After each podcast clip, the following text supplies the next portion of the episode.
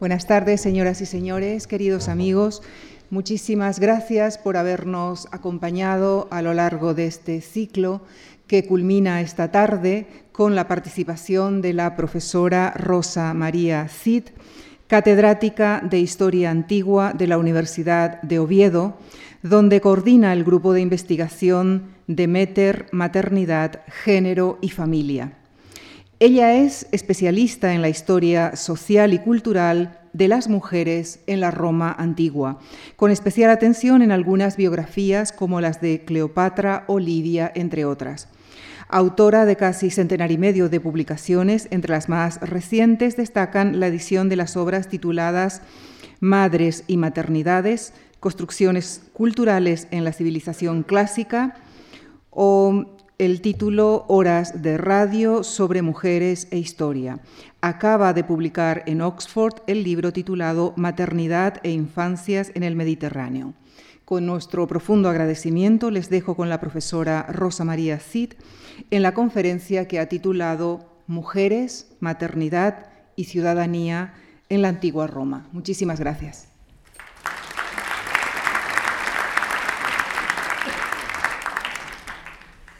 Buenas tardes. Eh, quiero manifestar mi agradecimiento a la Fundación Juan March por haberme invitado a impartir esta conferencia y también eh, quiero mm, transmitirles eh, mi enhorabuena por organizar un ciclo que tiene que ver con el mundo antiguo y con las mujeres.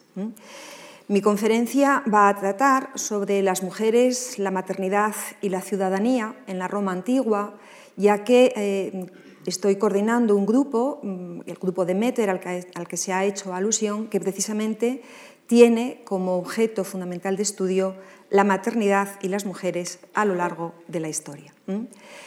Los aspectos que quiero resaltar en esta conferencia tienen que ver con lo que significa la maternidad para las mujeres, que las miramos desde el presente, pero comprobamos que en el pasado las mujeres han actuado y se ha exigido que hayan sido sobre todo madres. Desde este planteamiento general voy a hablar de cómo mm, se podía pensar en la madre en la Roma antigua, porque de la Roma antigua emanan modelos que han marcado la historia de Occidente. Y en ese modelo que se va a crear en Roma mm, no hay un modelo unidimensional o las mujeres no viven la maternidad, la relación con la descendencia de la misma manera hay mujeres diversas y hay maternidades diversas. Lo que quiero trasladar aquí es esa diversidad de las mujeres que podemos encontrar en los mitos primeros, en, esas leyendas que tienen que ver con la Roma primitiva, en esas mujeres que hicieron de la maternidad eh, una construcción, pero que la utilizaron también para actuar en los ambientes públicos, llevando a cabo lo que llamaríamos acciones matrióticas, es decir, usurpando una tarea masculina de patriotismo. Evidentemente, la Roma antigua nos ha legado nombres que se identifican con ese modelo excelso de la maternidad. Y ese modelo está representado por Cornelia, que de alguna manera imita también Libia. Finalizaré con esa mala madre, que también eh, es un modelo de lo que no tiene que ser la relación entre una mujer y su hijo, que es el modelo de Agripina. Son los casos que he seleccionado. Finalmente, hablaré de si la maternidad ha sido una causa de sumisión de las mujeres o también esta se ha utilizado como una forma de poder, como esa relación que puedas tener sobre todo con el hijo más que con la hija puede ser utilizada por las mujeres para actuar en ambientes que no son los suyos.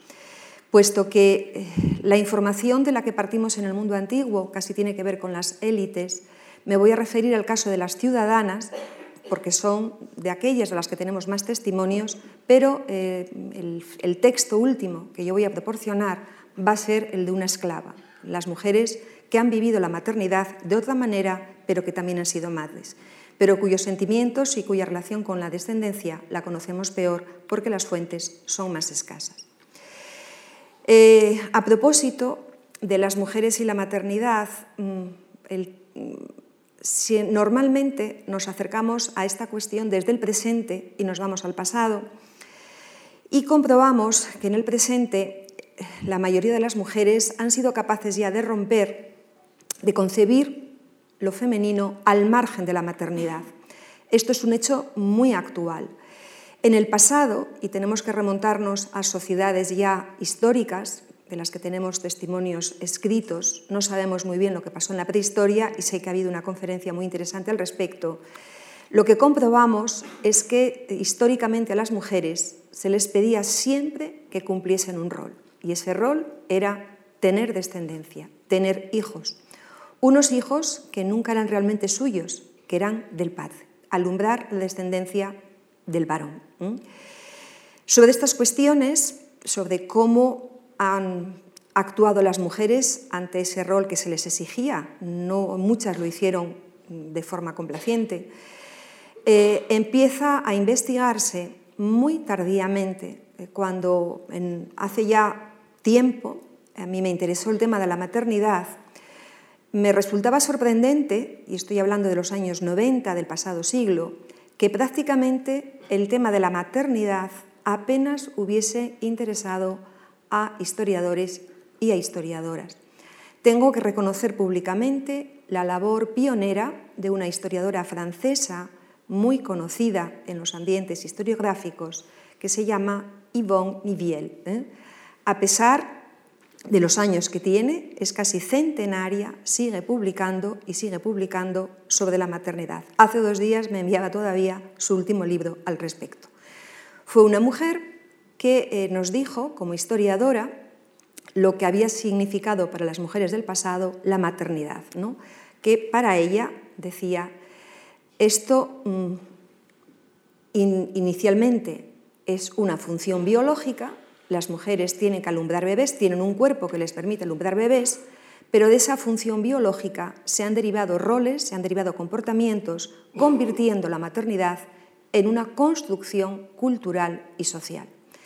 En esta línea han trabajado, a partir de Yvonne Niviel, muchas investigadoras, también algún investigador, y llegamos a una obra que desde mi punto de vista es paradigmática, que publicó en los años 90 la australiana Susan Dixon sobre la madre romana. Un libro en el que en realidad nos acercaba a la mujer romana, porque las mujeres en la Roma antigua, pero en otras sociedades, ante todo han sido madres. ¿no? Entonces, esta es una cuestión importante. Historiográficamente, a pesar de lo que pueda resultar o de lo que pueda parecer, no está tan investigada. Se pueden conocer otros aspectos de las mujeres, pero la relación que tiene la mujer con la maternidad no es fácil de indagar. En el caso de Roma, la antigua Roma, es realmente interesante lo que aquí sucede, porque las mujeres en Roma, las leyes, los discursos religiosos están pensados siempre para un determinado tipo de mujer. Eh, evidentemente, hay una población femenina mayoritaria está definida por las esclavas, ¿no? pero las leyes que también regulan comportamientos de la población esclava, cuando piensan en las mujeres, piensan sobre todo en derechos y en deberes de la ciudadana. Y en otros ámbitos, en otros ambientes, se ha discutido mucho, se ha hablado mucho de las dificultades que han tenido las mujeres para acceder a la ciudadanía. Se da la circunstancia de que las mujeres en Roma podían ser etiquetadas de ciudadanas, pero una ciudadanía muy singular, porque tenían derechos, pero solo para transmitirlos, nunca para ejercerlos. Y en realidad esto es elocuente porque Tener hijos era el deber que se adjudicaba a las mujeres que podemos decir eran las que estaban dotadas de mayor privilegio en la Roma antigua.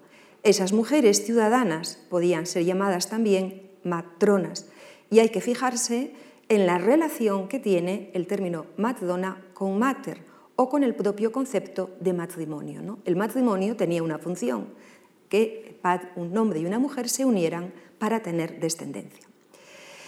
La ciudadana, concebida en las normas legales como una mujer que detenta derechos como poder casarse, poder incluso transmitir y tener herencia, nunca tendrá los derechos que sí tienen los varones llamados o que han accedido, que tienen el privilegio de la ciudadanía.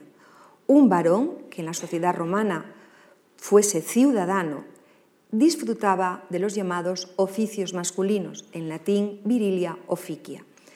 ¿Cuáles eran esas tareas? Pues son tareas que permiten a quienes detentan tales privilegios participar en la gestión de asuntos públicos.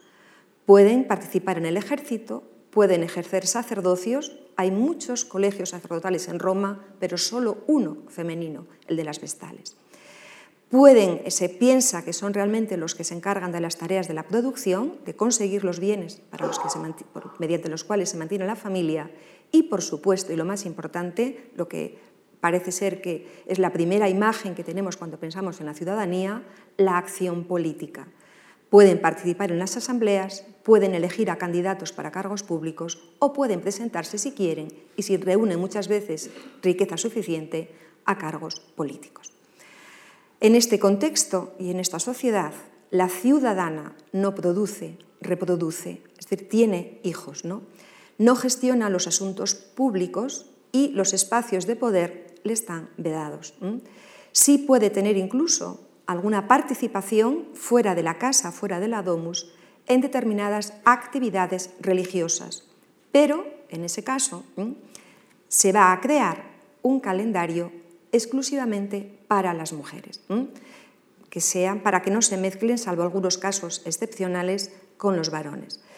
Eh, quiero señalar que también se está revisando el, alcance de esa participación femenina en los asuntos religiosos, pero aunque se revise, lo que sí es cierto es que desde, desde, desde, desde, desde, las, autoridades que regían los destinos de Roma, desde, desde la clase política, por así decirlo, se mm, decidió que las mujeres tuvieran sus propias fiestas con sus propias particularidades. ¿eh? Y en esas fiestas, además, se demostraba, se intentaba difundir la idea de que eran, debían de ser seres destinados a tener hijos, hijas y a cuidar de ellos. La ciudadana y el deber de la maternidad es algo que se empieza a inculcar a las niñas durante la etapa infantil, que como es sabido en Roma es muy corta, porque ya se permitía el matrimonio a los 12 años. Para concebir una maternidad que supusiera tener los hijos del padre a esas mujeres romanas, se les exigía eh, el, ejercicio de la fidelidad conyugal, que no hubiera ningún tipo de, duda, no hubiera dudas sobre quién era el padre de las criaturas que podía alumbrar. La pudiquitia era un valor fundamental entre los romanos, el pudor y luego, si además tenía muchos bebés y era fecunda, como veremos en el caso de Cornelia, mucho más. Tener bebés y educarlos. ¿eh? Esa mujer que es cuerpo gestante, vientre gestante, tal como nos la presenta el derecho. con ocasión de algunas investigaciones que hemos llevado a cabo, tuve el privilegio de tener una relación bastante directa con la, con la, especialista en Derecho Romano, la gran especialista en Derecho Romano, que es Eva Cantarella, la milanesa Eva Cantarella. Y ella dice, y ha publicado, y, es evidente lo que, lo, que lo que nos demuestra, que el derecho romano sí se preocupa de las mujeres, pero cuando aparecen problemas de mujeres o hay que emitir normas para que afecten a las mujeres, tiene que ver con un cuerpo maternal. ¿eh? Pondré algún, algún ejemplo. ¿no? Es decir, ¿por qué un luto que se tiene que prolongar mucho tiempo para las mujeres? Porque si esa mujer está embarazada una vez que se ha quedado viuda, el hijo pertenece a la familia del marido o después de un divorcio. Esto es importante. ¿no? Entonces, esas leyes hablan de la importancia que se otorga lo materno en la sociedad romana. Pero las mujeres, aparte de respetar las leyes, tienen que tener guías, modelos y esos modelos los encontraban en las divinidades. No por casualidad, la diosa más popular entre las romanas, sobre todo entre las ciudadanas, era la Juno Luquina, y Juno en general, la diosa de las mujeres. Pero destaco el caso de Juno Luquina porque era la mujer que ayudaba en los partos, ¿eh? y sobre ella pues, eh, se generaban fiestas muy importantes entre las romanas. Sin duda alguna, si queremos desentrañar cómo son esos discursos de los que emanan normas que deben de respetar las mujeres para saber cómo comportarse y tener respetabilidad, y para saber si efectivamente esas mujeres se comportaron según las normas, hay mucha literatura, hay textos literarios que nos informan. Pero es precisamente de, los textos, de las obras de los autores antiguos, donde encontramos que se difunde un modelo de, maternidad, madre que está plegada al marido, madre que tiene que cuidar de la descendencia y madre que tiene que hacer estas tareas en el seno de la casa, en el seno de la domus. Esto lo dicen las fuentes, pero también las fuentes nos hablan de muchas mujeres que fueron díscolas en el sentido de que no respetaron esas normas. Y cuando no respetan esas normas sociales es porque se enfrentan a la maternidad en circunstancias diferentes o no siguen los roles. Podemos hablar de madres fuera de, de maternidades no normativas porque hay mujeres que se salen de la norma al ejercer la maternidad. Y es muy curioso que estas madres que están fuera de la norma, que salen fuera de, son maternidades eh, de alguna forma no respetables o, o que no siguen los discursos hegemónicos, aparecen en un mundo que es el mundo de esa Roma primitiva todavía no ordenada, que podemos decir donde todavía un sistema que defiende la dominación masculina androcéntrico no está totalmente definido. Entonces, vamos a ver cómo reconstruimos ese modelo de maternidad excelsa, qué autores nos dan esas imágenes y luego iré mm, proporcionando aquí ejemplos de mujeres que lo respetaron, que no lo respetaron, para que veamos y podamos comprobar cómo la maternidad es una construcción social y cultural, pero que también las mujeres la pueden reasimilar, reelaborar con comportamientos diferentes. Sin duda alguna, uno de los grandes textos para pensar en cómo tiene que ser una mujer romana y una mujer de respetabilidad, respetabilidad total, nos lo proporciona Séneca en su consolación a Elvia. Elvia es la madre de Séneca. Elvia es una madre adorada, querida, admirada por su hijo, Séneca, entonces, en esta consolación, en este fragmento que yo señalo aquí, que es muy largo, pero siempre pienso que a lo mejor puede haber alguien que quiera seguir investigando sobre la consolatio de Aelvia y entonces dejo ahí la, referencia. No lo he dicho al principio, pero eh, por supuesto de todo lo que yo pueda decir aquí, la información que yo pueda proporcionar, soy muy fácil de localizar y eh, me pueden escribir al correo electrónico que yo muy gustosa proporcionaré la información que, les, necesiten. Bueno, pues en esta imagen que da Séneca de su madre, habla de lo que llora esta mujer porque ha perdido a su marido, por eso le escribe, escribe este texto Séneca y le dice, bueno, por eso las leyes han dejado diez meses al llanto por el marido muerto. Esta es la explicación que da Séneca, le dice, ya está bien, tienes que dejar de llorar es una forma literaria muy bonita, un recurso literario bonito. Las leyes que imponen esta norma en realidad tienen que ver con un luto que, por el cual una mujer no puede volver a casarse, insisto, por el hecho de que puede estar embarazada y ese bebé tendría que tener, pertenecer a la familia del padre. Insiste Séneca en comportamientos de la figura materna e insiste en que hizo siempre gala del pudor el pudor, porque eso significa que ella no quería seducir y el pudor implica también fidelidad suprema al esposo. Nadie cuestionaría que los hijos de Elvia eran también los hijos de su marido. Entonces insiste en que no le avergüenza la fecundidad, que nunca ha ocultado el embarazo y que jamás osó cometer o practicar un aborto, ¿no? ni otorgaste ni ahogaste en tus entrañas la concebida esperanza de un hijo, algo que estaba muy mal visto. ¿no? Y el atuendo, es decir, nunca te gustó el vestido, que cuando se pone no deja nada que haya que desnudar. La pudiquitia, el pudor, es algo en lo que insiste Séneca y otros muchos autores.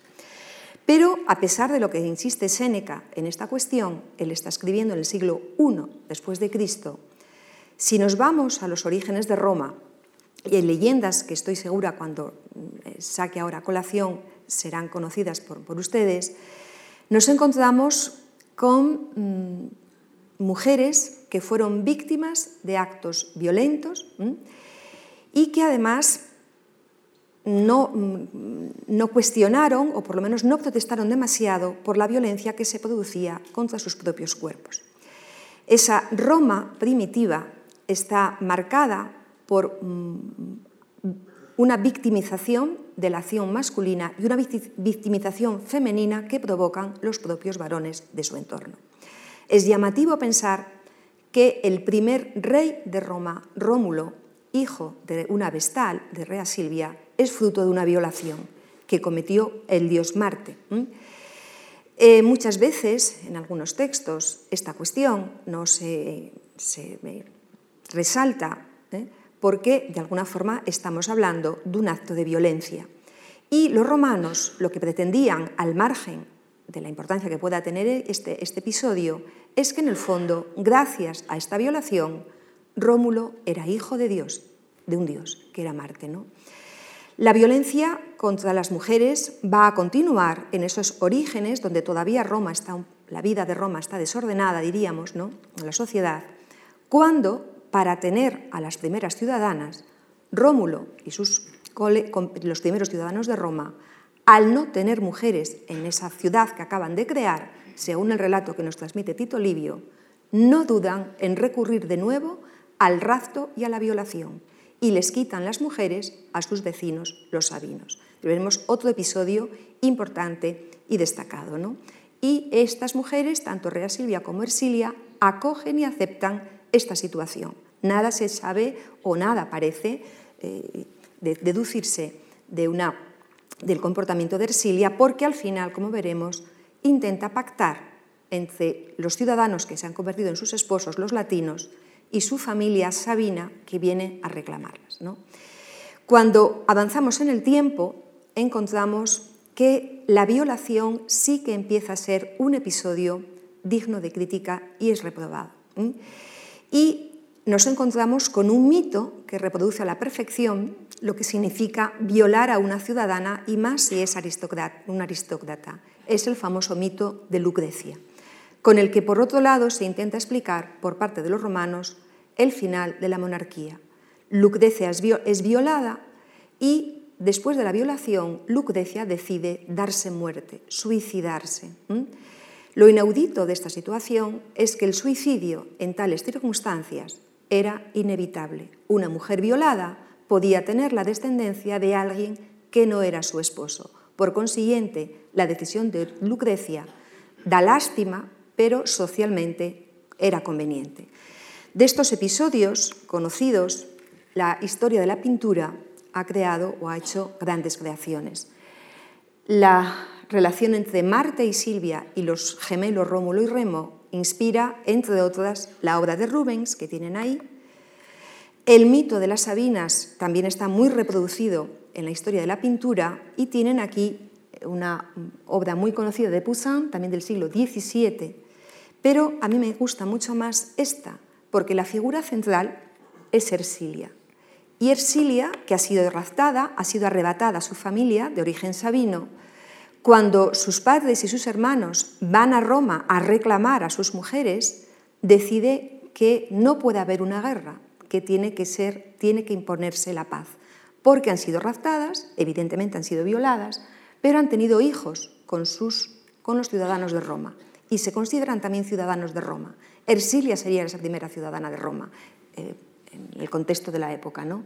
Y Ersilia se olvida todo este episodio y aparece como la mediadora, es la imagen de una paz, pero se olvidan todos estos episodios que estoy señalando. Otra imagen también muy impactante es la imagen del suicidio de Lucrecia, la mujer que decide darse muerte porque considera que ya no es digna de su esposo, ya que ha sido violada precisamente por uno que supuestamente era de su círculo eh, familiar y social. ¿no? no es casualidad también que todos estos episodios, como el de Lucrecia, suponga se utilicen para acabar con un modelo político que era el modelo de la monarquía y la imposición de la república. Cuando vamos avanzando en el tiempo, la situación, la sociedad romana va definiendo ya con normas legales, con discursos eh, que tienen que ver sobre todo con la religión, pero también con, textos que son muy evocadores, con imágenes también iconográficas, nos encontramos con mujeres que ya van asumiendo, que van interiorizando ese rol de ciudadanas. Y aquí es importante esa forma de asumir la ciudadanía porque da, otorga ciertas peculiaridades a la sociedad romana. Desde el siglo V, digo las fechas para intentar situar un poquito los acontecimientos en el tiempo, Roma tiene ciudadanos y ciudadanas, en el sentido de que gestionan los asuntos públicos. Eso significa república. ¿eh? Y la ciudadana no puede gestionar la república porque no participa en los órganos de poder. Pero hay ocasiones en que a lo mejor su presencia se requiere. Y es importante, a veces, que estas mujeres participen. En los cinco siglos que duró la República hay episodios de extrema gravedad en la sociedad romana, en los que las mujeres abandonan la casa y salen a espacios que no son los suyos, que pueden ser campamentos militares, que puede ser el foro, para defender los intereses de la República. Lo harán, una vez resuelto el problema, se vuelven a sus casas. Y esto recibe pues, el homenaje y el reconocimiento social y especialmente de los varones. Normalmente la ciudadana está en casa, educa al bebé, a, a sus hijos, pero si tiene que elegir entre los intereses del Estado, los intereses del Estado, de alguna forma, de su patria, y los intereses de sus hijos, están educadas las mujeres romanas para que sea primero la república, el Estado, y luego la familia y sus hijos. Esto es importante. ¿Y cómo se educa a las mujeres en esta, en esta forma de comportarse? Pues mm, resaltando episodios que pueden tener incluso visos de verosimilitud. Algunos autores dicen que esto pudo ocurrir. Y si no ocurrió, lo importante es la importancia que se da a este episodio, que muchos pueden conocer porque inspira una tragedia de Shakespeare, que es la tragedia, el personaje que la inspira protagoniza la tragedia del mismo nombre, de su nombre, que es Coriolano. Coriolano es un traidor a Roma, eh, es un romano, aristócrata, pero en las luchas que hay por el poder, no, le gusta que le estén marginando de los círculos de poder precisamente y crea una, facción, intenta atacar Roma, intenta atacar a los suyos. Para disuadirle fueron vanas las embajadas de senadores. Él estaba con un ejército preparado para asaltar Roma. Es Tito Livio quien nos lo dice, y Tito Livio además es muy ampuloso contando, contando las, la historia de Roma. Esas embajadas fracasaron. Entonces deciden las mujeres de su círculo social, lideradas estas mujeres por su madre, que es Beturia, que es la vieja, y su esposa, que es Volumnia, hablar con él a ver si pueden disuadir, disuadirle de esta empresa. Y lo consiguen. ¿eh? Entonces, Beturia va al campo de batalla, estamos, no estamos en Roma, estamos a cuatro millas de Roma, y según el relato de Tito Livio, esta mujer se arrodilla ante su, hijo Coriolano y le pide que por favor, que por favor, deje, cese en su empeño, que se marche, que le ha engendrado, que es su hijo, pero que prefiere verlo muerto antes que ser un enemigo de Roma. La imagen es muy enternecedora porque junto a ella está la esposa con los dos hijos que llevan en brazos, la, la esposa no dice nada y el protagonismo lo tiene Beturia y tuvo éxito esta embajada ¿eh? porque Coriolano decidió desistir de esa empresa. Entonces ya hay un episodio diferente, ya no hay esa violencia, esa violencia está producida por esos varones, pero la mujer aquí está evitando esa violencia y sobre todo está evitando un asedio a Roma.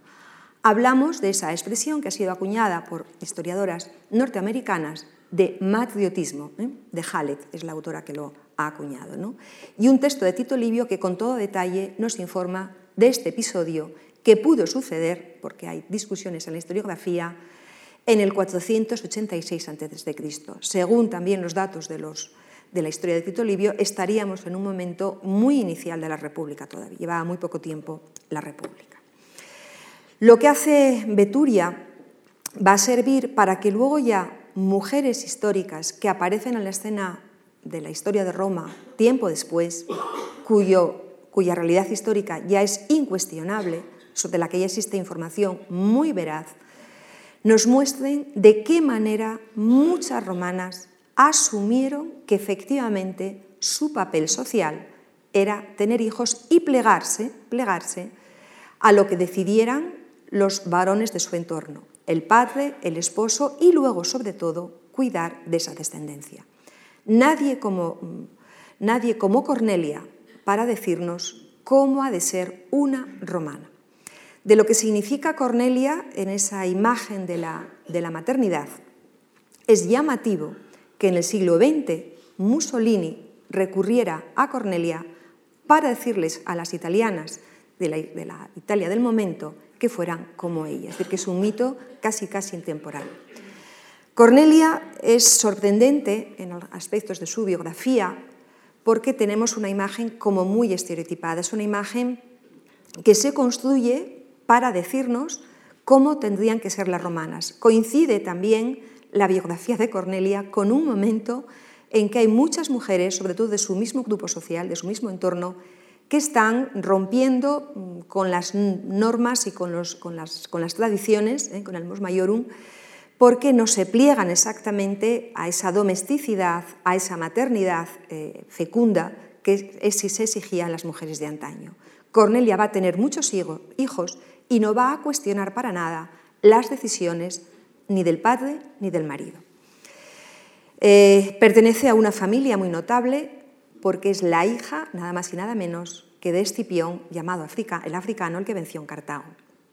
Y también es la madre de los famosos hermanos Graco que ocasionaron una crisis de graves consecuencias en el año, empieza en el año 133 en la Roma de su tiempo.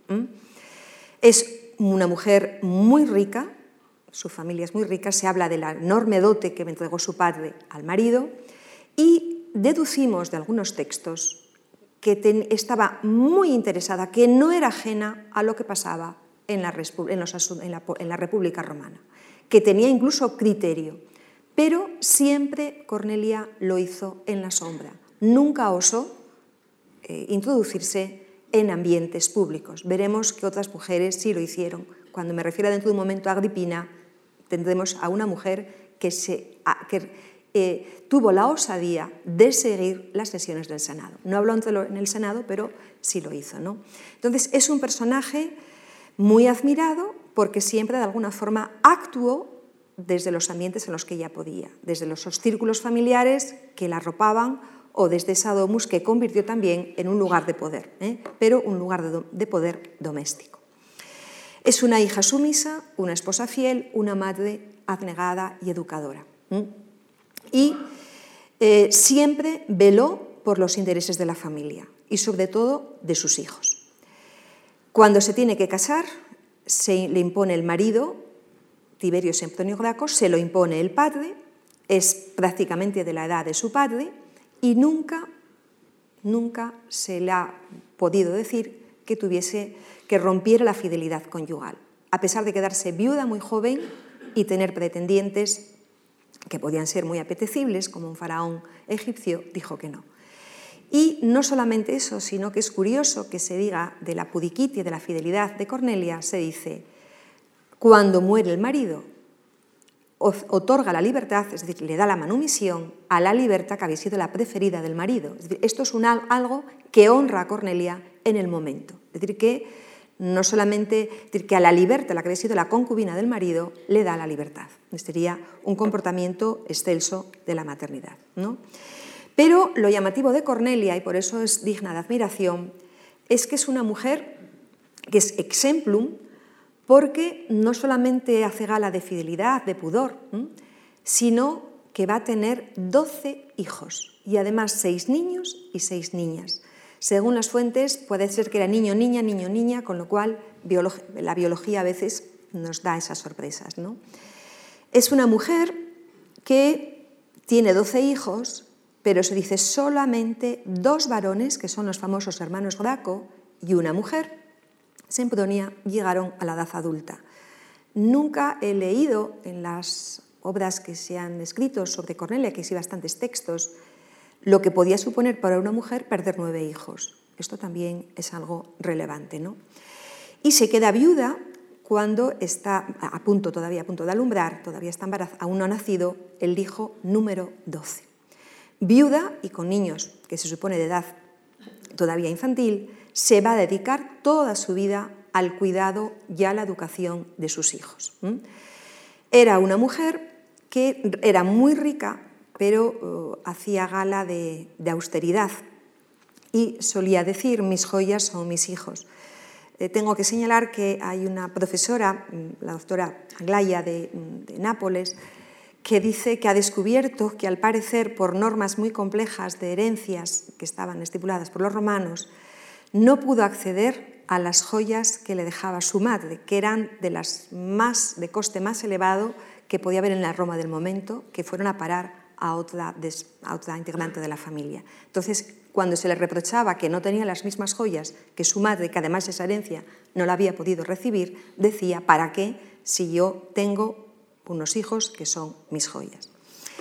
Se dice mucho de que sin padre eh, sus hijos, Tiberio y Cayo, pudieron ascender gracias a, toda a todas las relaciones familiares que mantenía esta mujer, a todos, a todos esos contactos. Sin embargo, cuando estos toman el poder, la política que están haciendo, según las fuentes, no va a ser del agrado de la madre. Esto es muy importante. Por un lado, ella ha promovido la carrera de los hijos, pero por otro lado, cuando toman el poder, las decisiones eh, que asumen para dirigir la República o para cambiar la República rompen con la norma o rompen con lo que había sido la tradición. Y aquí se produce en las fuentes una imagen de Cornelia más defensora de la tradición y menos eh, identificada con la política de sus hijos, en concreto con la de Cayo Graco, que podía ser, de alguna forma, llevaba, a cabo, quería llevar a cabo reformas mucho más arriesgadas, las llamadas reformas populares, más proclives a la plebe y más mm, atentaban más mm, contra los privilegios de la clase de los optimates del Senado más tradicional. ¿no? Entonces, mm, aquí hay una discusión hasta qué punto realmente Cornelia pensaba eso o lo que se dice de Cornelia es de alguna manera una mm, imagen tergiversada y que en realidad Cornelia también podía estar eh, identificada con la política de, de sus hijos. Aquí hay una enorme discusión. ¿Hasta qué punto las cartas que supuestamente ella escribe a su hijo para decirle que cambie de actitud, es decir, que no lleve a cabo esa política que puede eh, poner en crisis al Estado, realmente las escribió o son un montaje que se hace tiempo después. Ahí quedan esas cartas de una madre que suplica a su hijo que mm, abandone esa política errática desde su punto de vista y perniciosa para la República. Cuando Beturia habló con Coriolano, Beturia tuvo éxito, porque además convenía la imagen de Beturia en ese contexto. En este momento se intenta, mm, de alguna forma, armar una imagen de Cornelia legada a la tradición. De ahí que se hable de una Cornelia que no está de acuerdo o que mantiene un claro desacuerdo con la política de su hijo Cayo. Y esto nos lo cuenta esa imagen de Cornelia, que primero quiere una república más mm, ligada a un modelo tradicional y que, no que este diario no lo comparte con su hijo, es lo que nos dice mm, Nepote y son muchos los investigadores que dicen que es un invento de Nepote y que Cornelia seguramente no pensaba de esa manera. No tenemos otra versión y de momento, salvo otras interpretaciones y discusiones al respecto, no tenemos información convincente al respecto. ¿Cómo es visto el personaje de Cornelia para la posteridad? Es muy importante. Cuando mueren sus hijos, es decir, al final solamente sobrevivió de 12 su hija, con la que estaba, por cierto, muy unida, el círculo de sus hijos decide dedicarle una estatua. Eh, tenemos imágenes del mundo antiguo de muchas mujeres romanas, y voy a poner de, de Libia, voy a poner de Agripina, que son imágenes casi que pueden competir con las que se dedicaron a los varones. Pero en este momento, en la Roma de este momento, estamos a finales del siglo II a.C., ninguna mujer, salvo que fuera diosa, había tenido el honor, había, había sido honrada con una estatua. Los amigos de los Graco, también círculos poderosos, deciden hacerle una estatua y dedicarla a Cornelia como madre de los Graco. Esto es un gesto también en el que ellos quieren afianzar su posición de poder, su influencia en la sociedad y decide no honrar a los Graco, sino a Cornelia, un síntoma de la popularidad que tenía esta mujer, como la madre de los Graco. Es muy curioso que cuando Augusto tome el poder, quiere retomar el prestigio y la popularidad de esta mujer. Pero como no le gusta demasiado que se la identifique con esos Graco que de alguna forma han sido sediciosos, algunos los tildaron incluso hasta de revolucionarios, pues añade, es la madre de los Graco, pero es también la hija de Escipión. ¿eh? Escipión y el triunfo sobre Cartago era algo que los romanos nunca olvidarían y que era una gesta digna de recordar. Entonces es muy importante este cambio que se da en la imagen de Cornelia. ¿no? Cornelia, mejor que ninguna otra mujer de las que vivieron en la Roma de, del pasado, va a simbolizar esa maternidad. ¿eh? Prolífica, de, madre de muchos hijos, plegada a los intereses de esos hijos, cuya identificación con su ideario político vamos a dejarlo de alguna manera en discusión. Cuando finaliza la, la, época de la República y tenemos aquí esa imagen de Cornelia, que seguramente les hubiera gustado a los romanos y a la propia Cornelia, simulando estar con estos dos hijos que llegaron a la edad adulta, pero que es una escultura del siglo XIX, que está en el Museo d'Orsay de París, pero que evidentemente no tenemos la imagen sedente, parece ser que la que se dedica a Cornelia era una imagen sedente, no ha quedado esa imagen. Se dice que luego la Elena, ya en la época de Constantino, que tiene una imagen que cuando se la eh, hacen esculturas que intentan imitar esta. Bueno, damos un salto en el tiempo y vamos a llegar posiblemente a algunas de las mujeres madres, madres poderosas, madres terribles también, y más conocidas por el gran público. Yo pienso que la obra de Robert Grace ha hecho mucho bien a la historia antigua y la serie de televisión también. Eh, creo que posiblemente muchas de las personas aquí presentes eh, verían en su momento esa prestigiosa serie de Yo Claudio y que también habrán leído la obra de Robert Grace. Es una serie extraordinaria y como novelista Robert Grace también lo es porque además maneja Tácito. Pero mm, Robert Grace se pliega demasiado a lo que dice Tácito y Tácito con las mujeres y con Livia en concreto no, mm, es, hace gala de planteamientos, diríamos, de misoginia.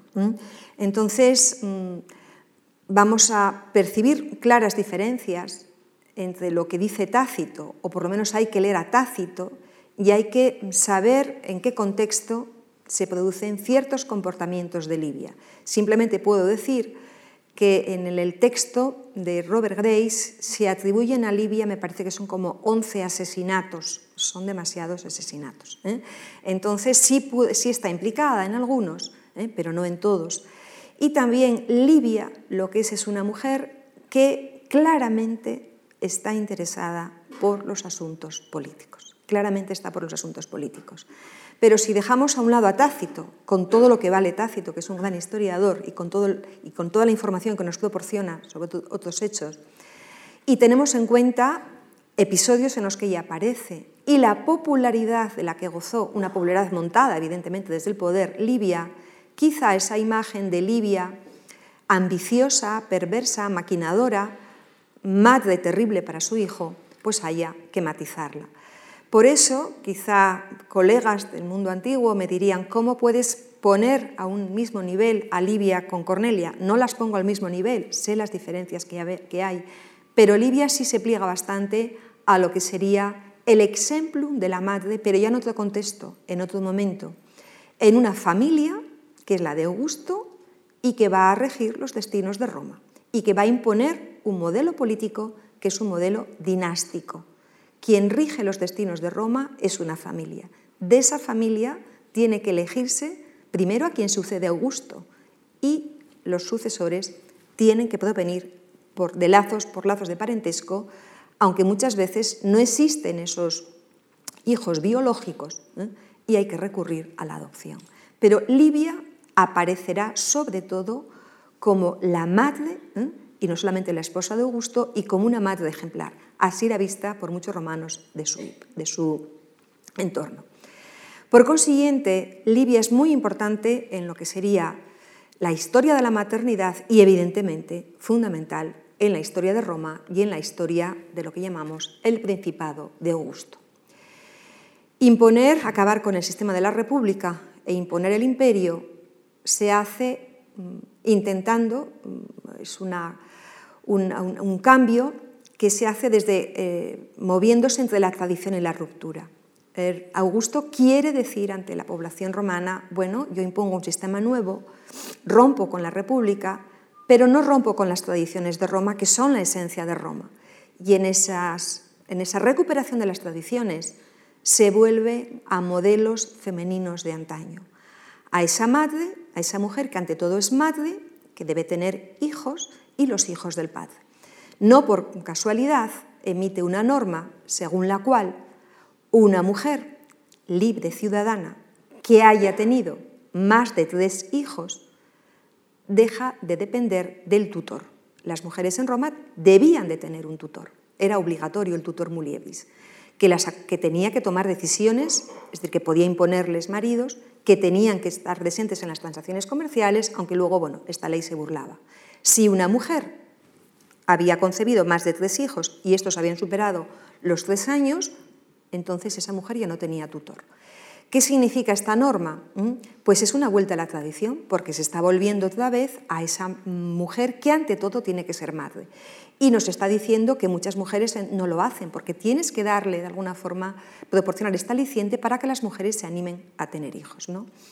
Pero al margen de estas cuestiones, mm, Libia desde el momento en que desde muy pronto ya tiene ese privilegio de independencia del tutor, en el seno de la familia imperial, más que la esposa, el papel protagonista lo tiene la madre. Por una razón, porque ella es la que tiene que alumbrar al heredero. ¿eh? La mujer del príncipe tiene que alumbrar al heredero. Muchas no, tienen eh, herederos, entonces en ese caso tiene que recurrirse a la adopción. De ahí el papel fundamental de las mujeres en un régimen dinástico, el rol maternal para legitimar la descendencia. Eh, por eso hay muchas mujeres que destacan en, estos momentos de la historia de Roma. Estamos hablando desde el año en que tomó el poder Augusto como jefe único del imperio, que es el año 27 a.C., hasta el año 69 en que muere, muere Nerón, 68-69. Pues vemos que todos estos personajes que rigen los destinos de Roma tienen la figura materna muy presente. Tiberio está ligado a Livia, que es su madre. Calígula está ligado a Agripina, que es su madre, Claudio a Julia, y Nerón, el último Nerón, está ligado a la madre dominante, la madre poderosa, podríamos decir incluso, en términos más actuales, la madre castradora, que también ha sido así. La madre es fundamental en la articulación de ese régimen que, insisto, se, se considera propiedad de esta familia. ¿no?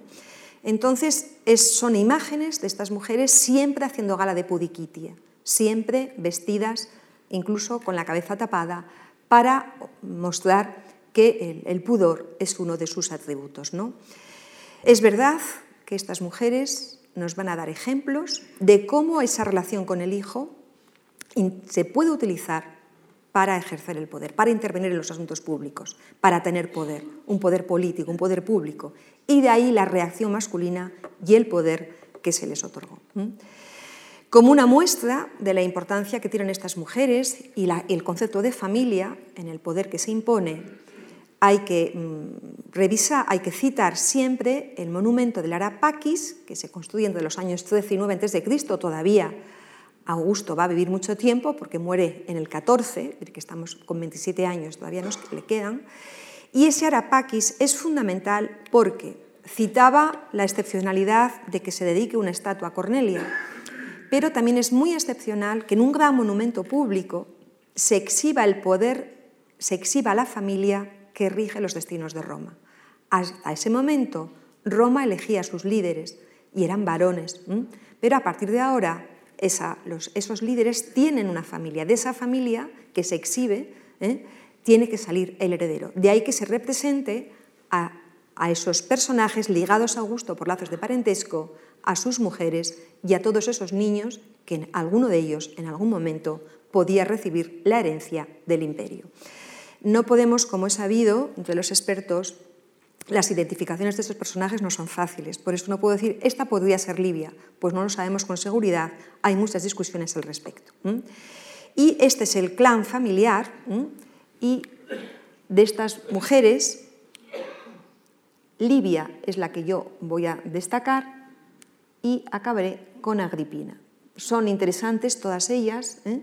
pero fundamentalmente las que destacan como ejemplos de madres fundamentalmente son Agripina y Livia, porque fueron las que tuvieron mayor proyección pública y las que tuvieron, además, eh, fueron más populares eh, con eh, numerosos monumentos, esculturas o dedicaciones honoríficas que se les dedican en el conjunto del imperio, sin olvidar que su imagen aparece en las monedas y es muy importante. Con breves mm, trazos de las biografías de Livia vamos a ver si realmente fue esa mala madre que intentaba comentarnos Tácito, que luego al final él reconoce la buena labor de Livia en lo que fueron asuntos de gobierno. Es una mujer que, como las de su generación, se casa muy joven, a los 17 años. Hay ejemplos, de mujeres que se casan antes, y con 19 se vuelve a casar, eh, divorciada, con Augusto. ¿eh? Aquí hay un episodio muy, que es la única mancha que diríamos tiene Livia en su biografía, pero no es ella la culpable. Embarazada, provocó una gran atracción en Augusto y decidió, impuso el divorcio al marido y se casó, supuestamente, o por lo menos a pesar de estar embarazada. ¿eh? Cuando nace este segundo hijo, que es Druso, el niño va con su padre. Como queda, murió pronto, Druso y el primogénito, que era Tiberio, acaban viviendo con Augusto, con el segundo marido de su madre. Se queda viuda con 71 años de Augusto y vivió con Augusto 52 años. ¿eh? No sé si estoy, pongo ahí las cifras porque esto es importante. Es llamativa su longevidad. Vivir 86 años en Roma no es, no es habitual. Y encima con una vida intensa, de tensiones, ¿eh? Eh, pues alcanzó la edad de 56 años y fue la primera mujer que recibió uno de los grandes honores que podía tener un individuo en Roma, emulando al esposo. Augusto fue uno de los grandes hombres de la historia de Roma. Y eh, el Senado decidió que por las hazañas que había, mm, vamos, que había protagonizado en beneficio del pueblo de Roma, sería considerado un dios. Se le llamó divus, divino. Bueno, pues Livia también tuvo este honor. Años después de su muerte, en el año 42, por decisión de, su, de Claudio, de su nieto. ¿eh? Pero es importante también porque es muy revelador. Bueno, por si acaso hay algún experto entre el público o experta eh, que conoce bien los entresijos de la, de la dinastía Julio-Claudia, sí hubo un momento en que hubo otra mujer que fue diosa, que fue Calígula, que muere Drusila, con la que estaba muy unido y decide, pues está absolutamente desconsolado, dice, pues Drusila va a ser diosa, tenéis que honrarla como diosa. Pero una vez que desaparece Calígula, nadie, se va, a nadie va a recordar este episodio y a esta diosa. Livia era muy consciente cuando se convierte en esposa de Augusto y empieza el ascenso de este personaje que va a cambiar radicalmente la sociedad romana, sobre todo la política romana, Livia empieza a tomar conciencia, de ahí el, el hecho de que tengamos que despegarnos un poco de lo que dice Tácito y contextualizar su biografía en todos los momentos que son hitos en la historia de Roma que ella protagoniza, en las, en las que ella está, eh, Livia es consciente de que dentro de lo que es la familia de Augusto, ella como esposa tiene que representar ese modelo femenino y lo va a representar a la perfección. Va, nunca se va a entrometer públicamente en los asuntos de gobierno, públicamente sí tenemos información, no solamente de Tácito, sino también de Suetonio o de Dion Casio, de que estaba totalmente al tanto de lo que ocurría y que se carteaba con Augusto, se escribían cartas donde ella podía aconsejar, de que influye en determinadas decisiones, bien es cierto para cuestiones puntuales, recomendaciones, por ejemplo, para cargos o algún episodio de estas características, donde ella está presente. Quiere decirse que ella sí tenía mucha ascendencia sobre Augusto. Y Livia la imagen que se eh, da de ella es que no consiguió dar a Augusto lo que realmente él más deseaba, un hijo varón. porque hubiera sido el heredero al que él quería transmitirle la herencia política, es decir, el convertirlo también en nuevo príncipe eh, o imperator tras su fallecimiento. Livia, después de nacer el segundo hijo que había tenido con su primer marido, con Tiberio Claudio, también del mismo nombre que el emperador, nunca más tuvo descendencia.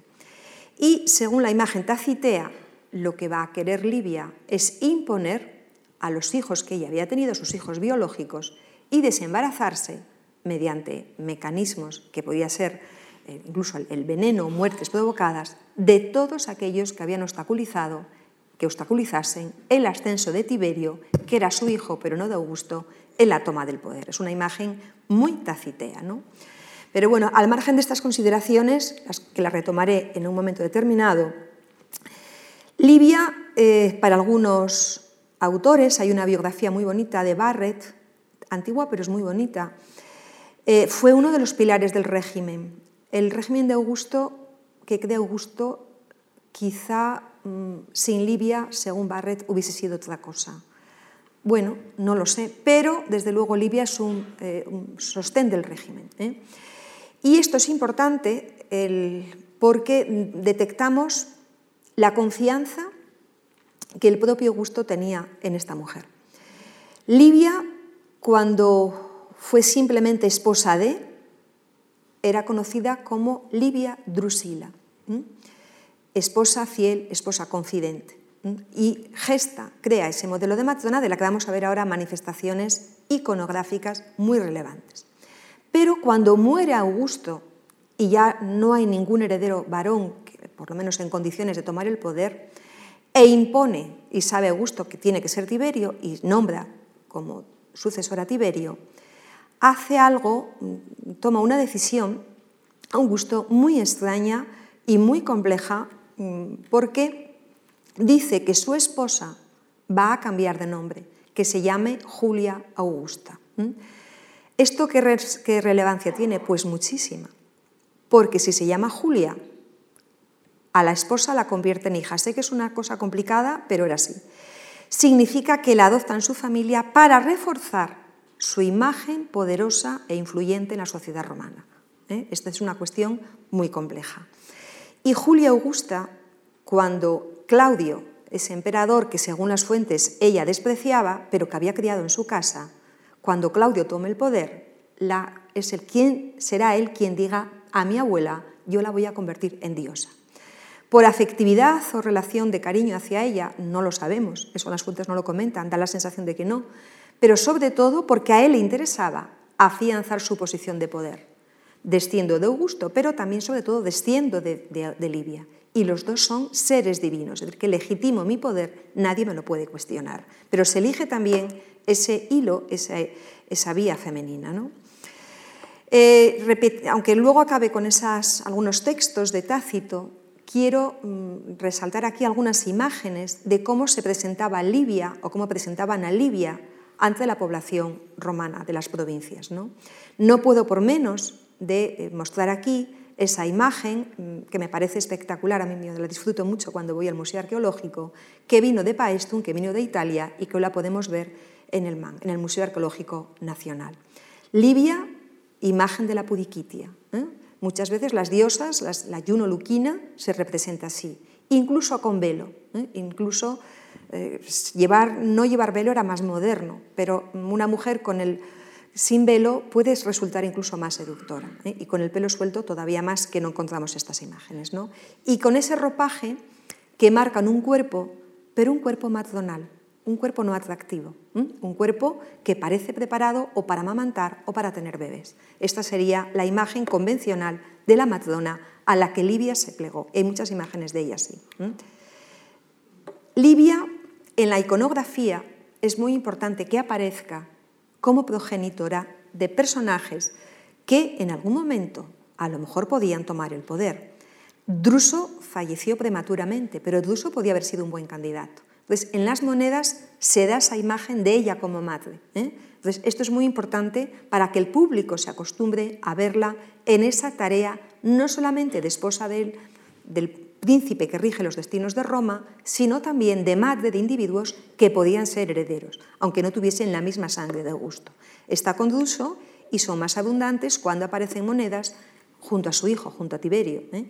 porque además eh, Tiberio mm, ya es príncipe. Estas son monedas cuando ya Tiberio ha tomado el poder, según Tácito, gracias a las maniobras de su madre.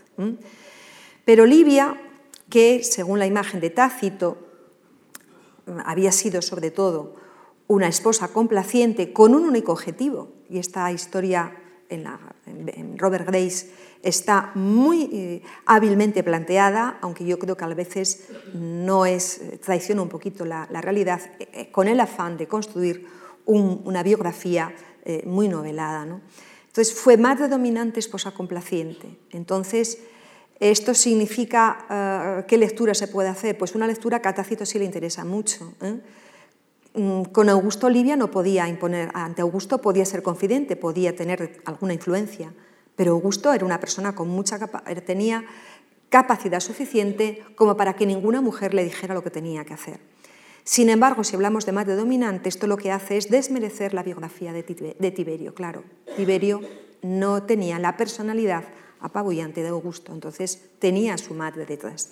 Entonces habla de las malas artes de, Libia para mm, imponer a Tiberio los asesinatos, es decir, como si se hubiese, hubiese, de alguna forma perseguido y eliminado al grupo de Agripina, cosas que son muy discutibles, bueno, que el episodio de, Germánico parece, más evidente, parece evidente, y es esposa complaciente y madre dominante. Pero también dice que eh, si hubiese influido más, a lo mejor, en la obra de Tiberio, los desastres que protagonizó Tiberio, esa política de alguna forma que llevó, que no era la de un buen gobernante, Tiberio no es un buen gobernante según los cánones de la época, ¿eh? esa política, cada vez que disminuía la influencia de Libia y aumentaban la de, tomaba eh, Tiberio las iniciativas, la política era cada vez más errática, es decir, reconoce a Libia más capacidad para gobernar que a su propio hijo. Entonces, esto es muy importante porque, porque lo está haciendo Tácito, que no era precisamente muy amigo de esta mujer. Bueno, y ya para mm, terminar, mm, simplemente decir el caso de esas maternidades que están fuera de la norma, pero que ejemplarmente eh, nos, eh, nos demuestra, o por lo menos nos, eh, se imaginan eh, muchos historiadores del pasado y del presente, usurpó Agripina. Agripina es llamada óptima mater, casi irónicamente, porque Agripina mm, no fue óptima mater. Óptima mater, tenemos aquí algunas imágenes en, en monedas, en alguna escultura, junto a su hijo. Óptima mater será el santo y seña que utilice Nerón cuando sepa que efectivamente va a ser emperador tras la muerte provocada de Claudio. Pero luego va a ser una mala madre, la mujer siempre atroz. Muy brevemente decir que es una mujer vinculada a la familia de Augusto y que se crió siempre en el ambiente de, palacio, diríamos, aunque no se apropiado el término, en la domus imperial. ¿no? Eh, es hermana del un emperador de Calígula, se casó con Claudio, a pesar de que era su tío, y según las fuentes también de las fuentes de la época, Agripina tenía la obsesión de convertir a su hijo en emperador. Al final era la herencia que le, que le, pertenecía legítimamente. Según un planteamiento de una mujer de esta familia, era lo lógico. ¿no? Entonces es, se la presenta como, una, como si tuviera una obsesión que era colocar a Nerón en el poder lo prepara para que gobierne, lo que pasa que luego Nerón no es el gobernante que ella hubiera deseado, a pesar de que eligió a Séneca como su preceptor, y ella intentaría intervenir en los asuntos de gobierno, porque también le gustaba el poder en esas imágenes que son eh, muy estereotipadas, y al final Nerón va a acabar matándola, ¿no? Muere a manos de su hijo. Sin embargo, esta imagen literaria que parece ser que hay aspectos que son tenebrosos pero que son ciertos, no coincide con esas imágenes iconográficas. Son muy conocidas esas imágenes que se repiten además, que están en los bajorrelieves de, de la ciudad del Sebastián de Afrodisias en Turquía, donde está Libia perdón, Agripina protegiendo a su hijo. Esta es una imagen muy llamativa. En el fondo a lo mejor quería hacer eso, aunque mm, incluso tampoco tuvo Agripina tanta relación con Nerón porque estuvo exiliada, incluso la tuvo, su hijo estuvo con una tía que no por casualidad era la madre de Mesalina, de la que ella se va a desembarazar cuando Mesalina estaba casada con Claudio para poder casarse con su tío, con Claudio, y que Claudio nombre, nombre como sucesor a Nerón. Son episodios de conspiración en la que ella está entrometida. ¿no? Entonces, Agripina es una mujer que está acostumbrada a que los varones de su familia dirijan Roma y a que mujeres de, su familia impongan a sus hijos a la cabeza del imperio. Pues ella estaba interesada en que Nerón tuviese también esa función. Y la habilidad de ella fue, mm, de alguna forma, crear una serie de, de, redes o de comportarse de tal manera para lograrlo. ¿no? Entonces, eh, se casa con un personaje extraño que es eh, Domicio a Enobarbo, pero muy rico, muy, muy rico. Eh, un personaje, además, depravado, según las fuentes. ¿no? lo que explicaría a veces hasta el propio comportamiento de Nerón, o dicen algunos el hecho de que lo eligiera ella como príncipe. ¿no? Conspira con Calígula, conspira eh, Claudio, con Claudio para desembarazarse de Mesalina, que, cuya madre, repito, había cuidado a su hijo mientras ella estaba en el exilio al que le había enviado eh, su hijo. Agripina toma el poder, convirtiéndose en esposa de príncipe, se convierte en madre de príncipe pero debo decir que esos desvelos que ella tenía porque su hijo fuese realmente uno de los Julio Claudios y gobernase Roma, porque era algo como que le pertenecía por derecho, duraron muy poco tiempo, unos meses. Cuando Nerón toma el poder, es muy curioso que él no quiera de ninguna manera aparecer públicamente como un personaje que le debe ese poder a su madre y cuyas acciones de gobierno están marcadas por esa influencia materna. Y también es cierto que en ese círculo que rodea a Nerón va disminuyendo la influencia de Agripina y va en aumento el círculo de Séneca. La influencia de Agripina es muy corta en el tiempo y los últimos años de su vida prácticamente está arrinconada, los últimos años de, su vida. Y se produce un hecho terrible y es que en, los desvaríos que van a caracterizar la biografía de Nerón, va a matarla. Y efectivamente, según los datos que nos ofrecen las fuentes, se produce un matricidio y además tuvo que haber varios intentos. ¿no?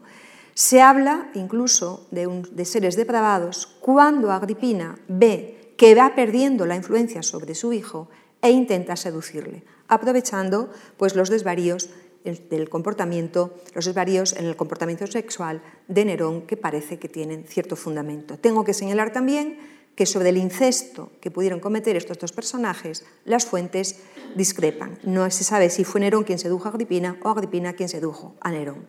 Pero Agripina al final muere a manos de su hijo.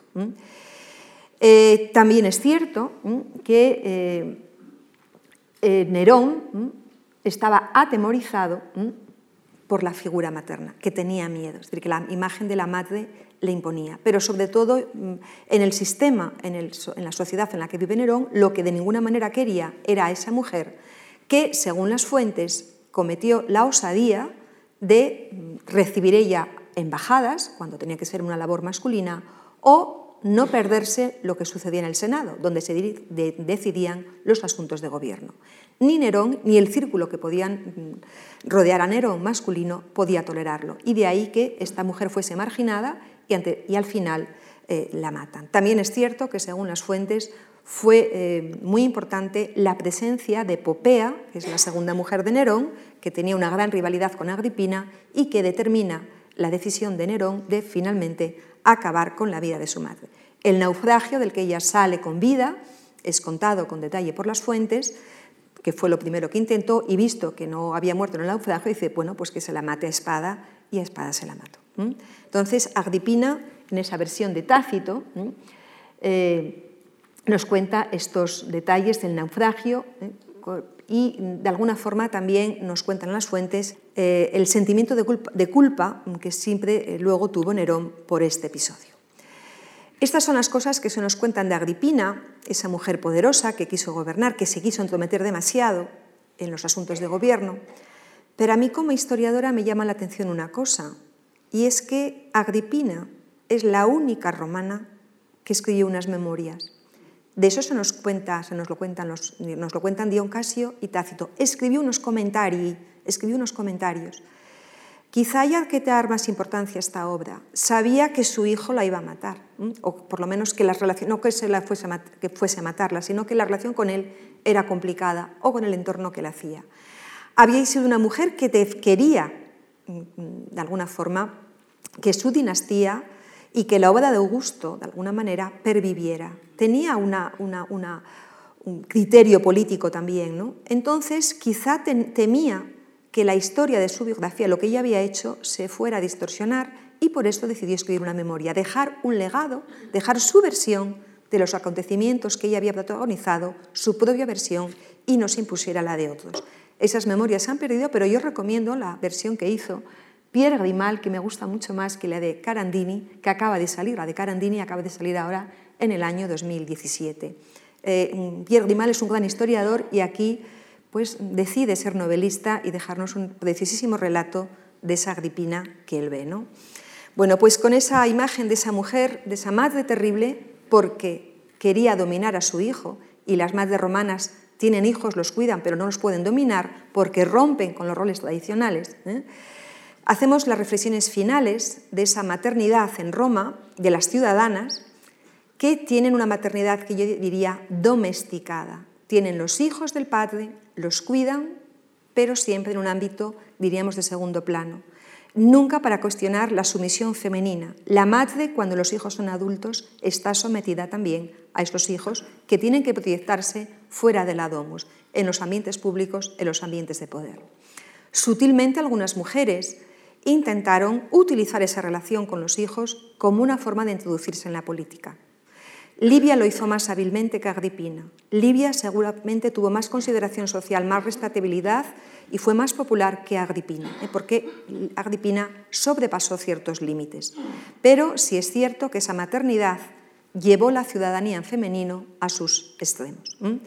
Entonces, la ciudadanía y el deber de la maternidad es un hecho que ha caracterizado a las sociedades del pasado, del que Roma nos da ejemplos muy elocuentes y nos ha proporcionado eh, los ejemplos más poderosos que podemos encontrar en la historia de Occidente. Esa biografía de Cornelia, posiblemente estereotipada o distorsionada, nos está hablando de una maternidad que atraviesa el tiempo y que muchas mujeres han intentado incluso adaptarla a sus propias biografías individuales. De esa maternidad y de esas mujeres, hay que señalar que según las fuentes casi siempre hablamos de las ciudadanas, pero en Roma mm, de esas ciudadanas deducimos que hay maternidades distintas, diversas, pero las mujeres romanas también son diversas. Y voy a acabar con dos imágenes que siempre mm, a las mujeres que nos dedicamos al mundo antiguo nos gusta mucho poner, porque es muy bonito, es muy bonita la Villa de los Misterios. En esa Villa de los Misterios, que podemos ver aquí, eh, que no sabemos muy bien si es una, incluso un lugar de culto o es una villa de un señor muy poderoso, las imágenes que se pueden ver, algunas de ellas, parece que son ritos orgiásticos, ritos báquicos, no sabemos muy bien lo que es. ¿eh?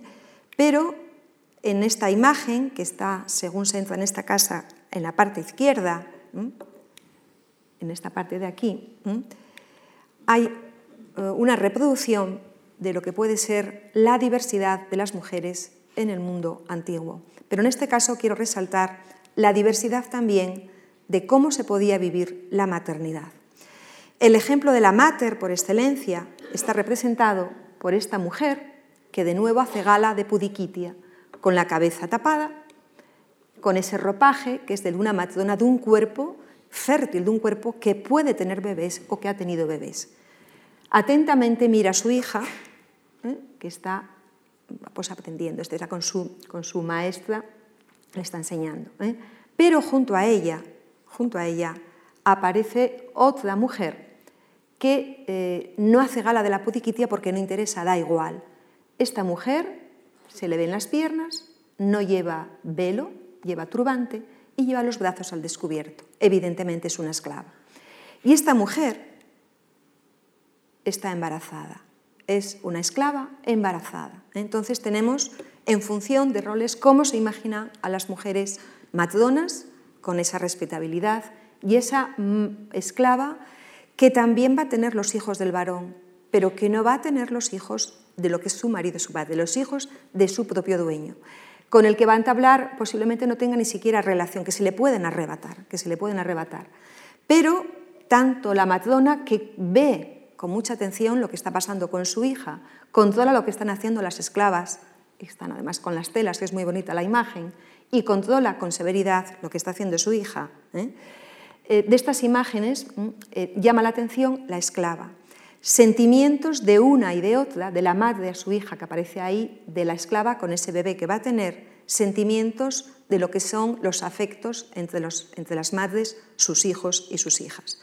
Eso podía igualar a todas las mujeres de la Roma antigua, porque hay testimonios, y este es el último que voy a presentar, de los famosos, de los conocidos poemas epigráficos funerarios que muchos padres escriben a sus hijos fallecidos, lo que llamamos la muerte inmadura, la muerte prematura. De las esclavas, insisto, poco sabemos, como dije, mm, pues tienen los hijos, son los hijos del dueño, pero los afectos con esos hijos son evidentes. Esta mm, inscripción debe ser de una esclava porque ni siquiera figura el nombre, ni de la niña que muere, ni de él, ni de la madre pero es muy llamativo porque mm, el texto nos dice que ha muerto una niña y que su madre no pudo soportar el dolor y muere también con ella. Es una tumba dedicada a los dos. Entonces, el deseo de la maternidad y el afecto hacia los hijos y las hijas también es algo que tenemos y debemos de tener en cuenta a la hora de pensar en las madres. Y no solamente esas acciones políticas. Quizá Agripina quería mucho a Nerón y quizá Livia también quería mucho a Tiberio. Entonces, esas acciones, eh, aunque sean afectos y sentimientos que muchas veces los historiadores y las historiadoras no tienen en cuenta, a lo mejor conviene tenerlos. tenerlos. Y sobre todo este texto nos, nos sirve para ver que las esclavas sí tenían relación de afecto y eran conscientes de que eran sus hijos y que sentían su muerte, igual que podía hacerlo una ciudadana. Muchísimas gracias por su atención. Ya he finalizado.